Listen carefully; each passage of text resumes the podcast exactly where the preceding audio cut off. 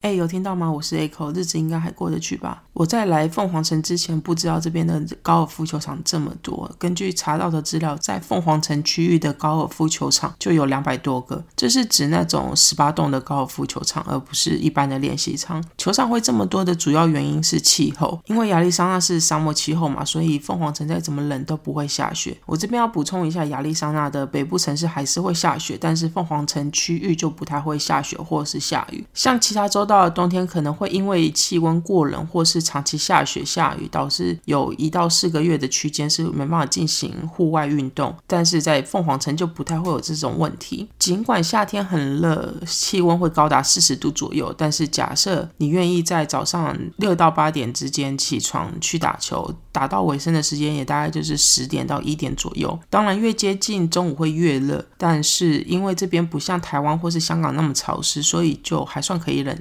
如果开打的时间超过十点，就非常不建议，因为过中午或下午就真的会被烤焦，气温常常都会超过四十度左右。那冬天就是看个人的耐寒度如何，像这两个月早上十点前的气温大概就是两到八度左右。假设耐寒度非常好，那当然是非常适合打球。假设耐寒度不好，十点之后的气温会接近十到十五度左右，那到过了中午，有时候会到十五到二十三度左右。整体说来，就是比起。其他周边或是其他区域，这边的冬天会是相对适合户外运动。打高尔夫球场一场球的费用大概是从六十到三百块钱都有美金，所以大约是台币一千八到九千左右。主要的差异在球道上的设计以及相关设施上的差异。便宜球场的球道设计就会相对简单，挑战值会比较低。比如说沙坑跟水坑的位置比较和善，球道也比较宽，果岭比较平坦，这些设计都会让球手相对好处处理球。那球手在打球的时候，只要想办法把球尽量打远，不太用。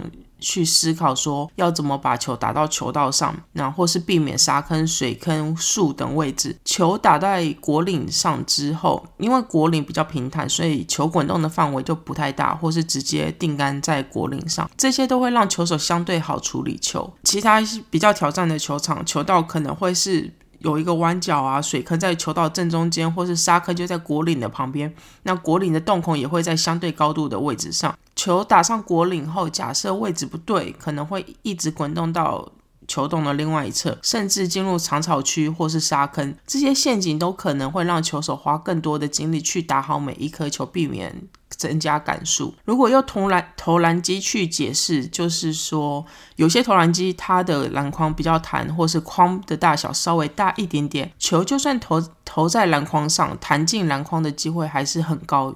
相反的，如果是篮筐是不弹的，框也是适中大小，球打到篮筐上就会立刻往四周弹走，命中率就会下滑。希望这样的例子让不得不了解高尔夫球的人稍微理解球道设计跟困难度的关系。题外话，我在念大学的时候，体育课也曾经修过高尔夫球，有一阵子打得非常之勤劳。后来因为工作太忙，外加上懒得大老远跑到球场，就完全荒废。我男友超爱打高尔夫球，我们刚认识的时候，我一开始兴致勃勃的想说，哦，这样子我们。以后就可以一起去打球啊，边打球边聊天边散步，增进感情。殊不知，因为几百年没有打球，已经完全忘记挥杆，是真的挥挥杆之后完全碰不到球的那一种。我第一次重拾球感的时候，我真的傻眼爆，内心真的都在想说，会不会有人就觉得我在说谎或是夸大其词？殊不知，我以前是真的真的很认真在练习，但是现在就是。到练习场打球，就连隔壁球道的七岁小孩都打得比我好。话题拉回来，上周我去凤凰城公开赛看了一场球。凤凰城公开赛是 PGA Tour 的巡回赛之一。PGA 就是美巡赛，最初是由美国职业高尔夫球手协会成立的，后来被独立出来成为美巡赛。PGA 是男子高尔夫球的巡回赛，那女子美巡赛则是 LPGA。美巡赛顾名思义，大部分的比赛都在美国境内进行，当然也有部分赛事会是在其他国家进行。在某种程度上也是在推广该巡回赛的方法，就比如说 NBA 或是大联盟或是 NFL 都会在别的国家进行球赛是一样道理。巡回赛的比赛时间都是一周，周一跟周二是有点类似暖身赛，当地的业余球手和即将要参赛的职业球手会一起同场打球。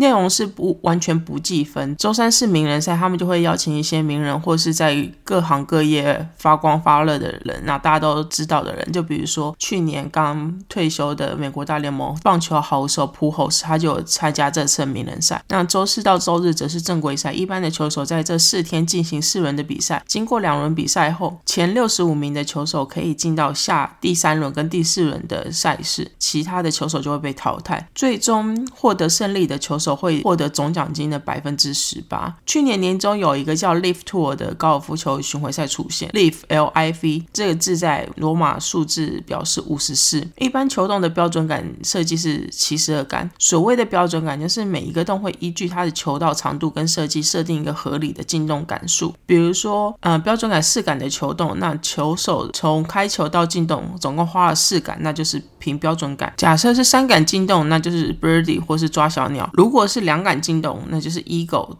老鹰。超过标准杆一杆进洞叫 bogey，超过两标准杆两杆进洞叫 double bogey。五十四就是每一洞都抓小鸟的概念，所以七十二杆扣掉十八杆就是五十四。同时五十四也刚好是嗯 live tour 要打的洞数。live tour 第一场比赛是在去年二零二二年六月九日在英国伦敦进行。live 和 PGA 最大的不同在于 live 的。总奖金爆炸多，我举一个例子，应该就可以知道为什么是爆炸多。去年在 Live 赛事中。奖金排行榜第一名的 Dustin Johnson 打了八场比赛，总共拿到约三千五百六十三万美元。他在 PGA Tour 打了十五年，他所获得的总奖金是将近七千四百九十万美元。所以八场比赛得到的奖金是打了一十五年的一半。也许有人会说，每个运动员的表现就是起起伏伏啊，说不定是他去年打的特别好，才让他有。得到这么高的奖金，这的确有可能。所以，我们来看一下去年 PGA Tour 奖金王 Scotty Scheffler，他打了二十五项赛事，总共赢了一千四百零五万美元，八场。三千五百六十三万美元跟二十五项赛事一千四百零五万美元，就知道 Live Tour 的奖金有多扯。讲到这边，大家一定都在想说，要是我是高尔夫球手，我一定会去打 Live，因为用最少的时间去得到最多的钱，干嘛要花时间去打 PGA？打一场比赛等于你要打一年的比赛，那打完一场球就可以去陪陪家人朋友啊，游山玩水多好。而且 Live 除了赛事总奖金高之外，他们在挖角球员上也是不手软。只要答应打 Live 的球员，就会获得一份非常优渥的签约金。Live 开给嗯 Philip Mickelson 的证明，在二零一二年进入世界高尔夫球名人堂的高美国高尔夫球选手的合约价码是他过去在 PGA 总收入的两倍。Live 也有邀请 Tiger Woods 加入 Live Tour，那他开给他的价格更扯，据传价格是在七到八亿美金左右，也就是两百一十亿到两百四十亿台币，但。是。泰戈伍兹拒绝这份合约，并说明他不想趋于 Live 之下，他想继续待在 PGA 中。泰戈伍兹拒绝 Live 的原因，根据他的官方说法是，他想要继续停留，他想要继续待在 PGA，因为 PGA 是他待最久的一个家，所以他想要继续支持 PGA。但是，当然也有可能是因为他在年轻的时候早就赚钱赚到手软，根本就视金钱如粪土。可是，其实还有一个原因，Live 背后的大金主是沙地阿拉伯公共投资基金，这个基金是由由王储萨拉曼控制。那萨拉曼他又曾经被指为《华盛顿邮报》专栏作家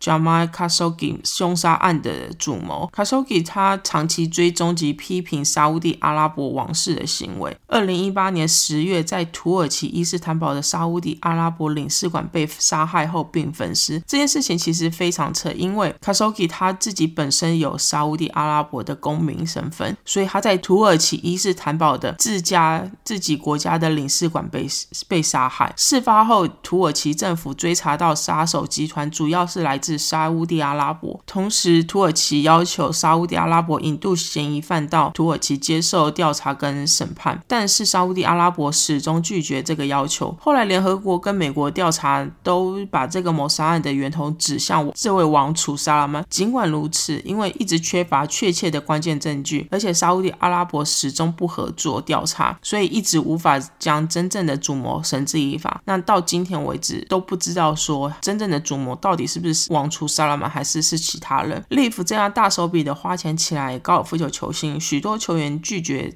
加入。除了加入 Live 之后就会立刻收到 PGA 的终身竞赛这个原因之外，还有他们也会影响到他们的代言身份。另外就是沙地阿拉伯的人权问题，恐怕就是最主要原因之一。沙地阿拉伯中东地区这几年都非常勤奋在撒钱在各项运动赛事中，像是大家都可能知道，在去年世足过后，沙地阿拉伯联赛的一个球队非常大手笔的邀请 C 罗加入他们的球会去打球。有些人会批评这些国家其实是在利用体育赛事去洗白自己，把脏的钱变成干净的钱。Live 的争议很多，很多人能能不碰就不碰，像是。嗯，Live 的美国转播一直都瞧不定，CBS、NBC、ESPN 这些全国转播的电视台，他们因为和 PG 有签约，所以当然也不意外，他们就会和 Live 做切割。但是像其他 A、ABC、NBS 高尔夫球频道也都同时拒绝 Live，甚至连 Apple TV、Amazon 这种以网络转播为主的也拒绝 Live。要知道，Amazon 去年花了一千一百万美金。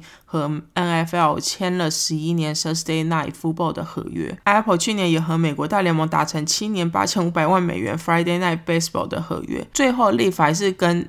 CW 签约就是今年，如果要在美国看到 Live 的比赛，会在 C CW 的频道上看到。那 CW 就是制作闪电侠和全美联盟的公司。总而言之，祝福 Live 比赛进行顺利啦。上周我去了凤凰城公开赛，前面有提到周一周二会是有一些业余球手和职业球手同场较较劲。打球，我男友的堂哥也被邀请，所以我们就起一个大早就到球场跟着走十八洞。一到球场，男友问我说有没有在有没有看过凤凰城公开赛，我回答说没有。可是呢，我曾经在这边打过球。他一脸茫然，应该。想是在想说，我连挥杆连球都碰碰不到，在那边打球是什么鬼？我接着立刻补充说，我和泰戈伍在这边打过超多次，而且我每一次都击败他。他瞬间翻个大白眼，说：“你是在打打泰戈伍兹的高尔夫球电动吧？”嗯。对啊，我这种尿程度最好是可以在这边打球了。去走一趟，只能说美国真的很会办这种运动赛事，什么是什么都是死要钱。一瓶曲线瓶可乐要七块美金，大麦当劳大杯饮料是一元，一般餐厅一杯可乐大约是二点五到四美金左右，可以无限续杯。贩卖机一瓶可乐二点五元，场内要你掏七块钱去买。要是我跟我妈说我花了两百一十元喝一瓶可乐，我妈应该会回我哦，要许我。我比较惊讶的，除了饮料的价格、食品的价格之外，还有凤凰城公开赛居然没有要求民众只能带透明包包。自从九一一之后，美国各大运动赛事球场都要求民众只能带透明包包，不能带水壶进场。但是凤凰城公开赛居然没有这个要求，这真的让我蛮惊讶的。凤凰城公开赛最知名的是第十六洞，它是美巡赛中最短的球洞之一，总长度为一百六十二码，周围有两万个座位的看台。在历史上，总共有三名球员曾经在这个球洞一杆进洞，其中一个人就是泰戈伍兹。实际在这个现场看这个球洞，终于知道为什么会这么受欢迎。我去的那天是礼拜一嘛，所以他们只有开放大约一半的座位给观众观赏。当球员开球开得好的时候，那个全场呼喊的声音真的有够立体。如果我是球员，在这个球洞打球，不是紧张到爆炸，就是享受到一个不行。跟着男友堂哥一起打球的职业球员是美国选手 Harris English，他在这个球洞开球开的超级不错，距离球洞大概。就是一百五十到两百公分的范围内，全场看到他开球之后就立刻暴动，欢呼叫哈。由于后面的集团已经跟上来了，所以他们这组最后决定由堂哥将 Harris English 的球进行推杆，让时间可以缩短一点。堂哥事后说还好最后进了，半场球员盯着他看。这也是让他觉得超紧张。其实本来幻想，如果去凤凰城公开赛可以看到台湾高尔夫球选手潘正崇，我就要带着国旗去给他签名。但是你知道，人生真的很怕这个但是啊。他受伤了，所以他没有参加这个比赛，他根本就没有来凤凰城。真的就是人生啊！祝福他早日恢复健康，回到球场上，有缘再相见喽。这礼拜想要介绍一部电影，叫做《A.T. for Brady》，但是这部电影主要是在美国上映而已，所以我决定多介绍另外一部 Netflix 上的纪录。片体坛秘话不存在的女友。A.T. for Brady 这部电影，我是就只是我私心想要介绍而已。要说它有多好看，其实还好，但是就是很无聊的好笑。这部片非常老派的拔乐，我会想要去看，完全是因为这部片的主角是 Brady，是我非常喜欢的美式足球四分卫 Tom Brady。他是去年二月一日宣布退休后没多久又宣布复出，今年二月一日再度宣布退休。这部片是根据部分真实故事所创作的故事，故事中追星的四名八十岁老人是真有其人。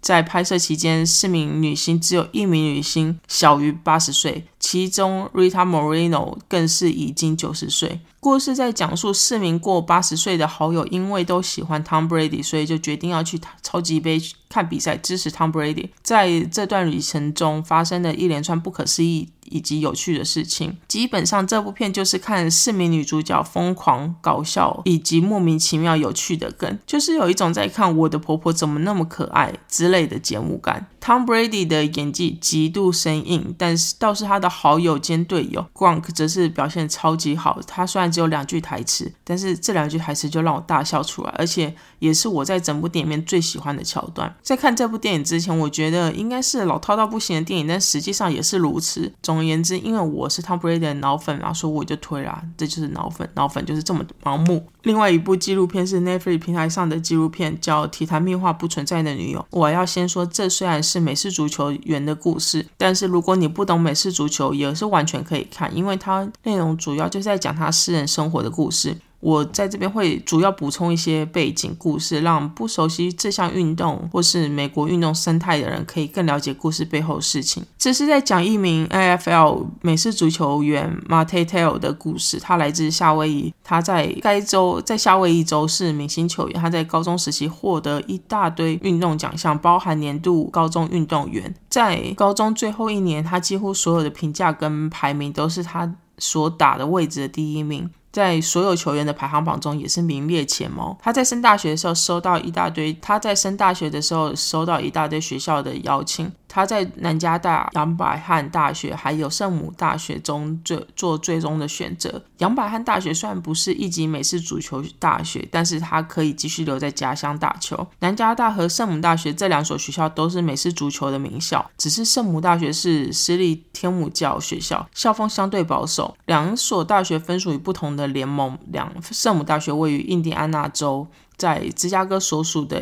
伊利诺州旁边，那南加大大家都应该知道，就是在洛杉矶南方那边。最后，Tell 出乎意料是选择圣母大学就读。进入大学之后，他依旧表现优异，拿奖项也是不手软。N.F.L 和 N.B.A 跟 M.L.B 有一些差异，N.B.A 跟 M.L.B 都可以接受高中生参加选秀，而且他们可以跳过小联盟或是发展联盟比赛，直接进到大联盟或是 N.B.A 比赛中上场。但是 N.F.L 规定球员必须至少念到大学三年级才可以参加选秀。在二零一一年大三之后，Taylor 放弃参加选秀的想法，他他决定多待在球队一年，把大学念完，并且尽力帮学校拿下一个冠军。二零一二年赛季开始，Taylor 的表现超级优异，甚至成为海斯曼奖的候选人之一。海斯曼奖是 NCAA 美式足球最优秀球员奖。他公开把他优异的表现归功在他过世的女友，是因为他过世的女友在心理上一直支持他，让他有这么好的表现。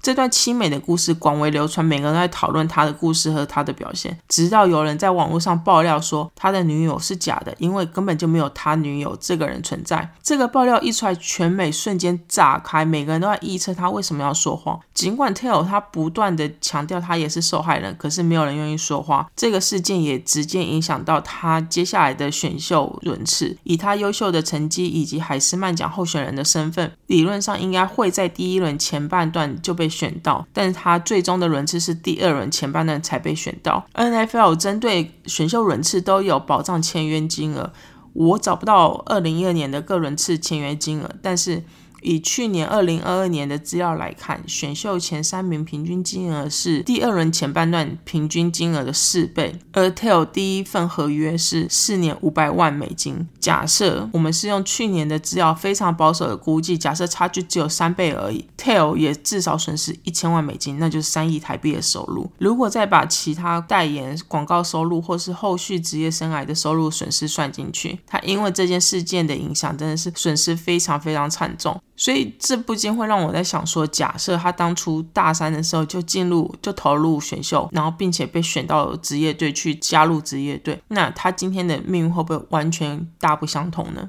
在这部纪录片有请到这个事件中的各方当事人出来说话。老实说，我直到看完之后，我还是对某些人的行为无法理解，因为真的太自私到我无法接受。如果有看过这部纪录片的人，欢迎留言讨论。好了，今天就讲到这边。如果有任何想法建议，可以留言和私讯跟我说。谢谢大家，下次聊，拜拜。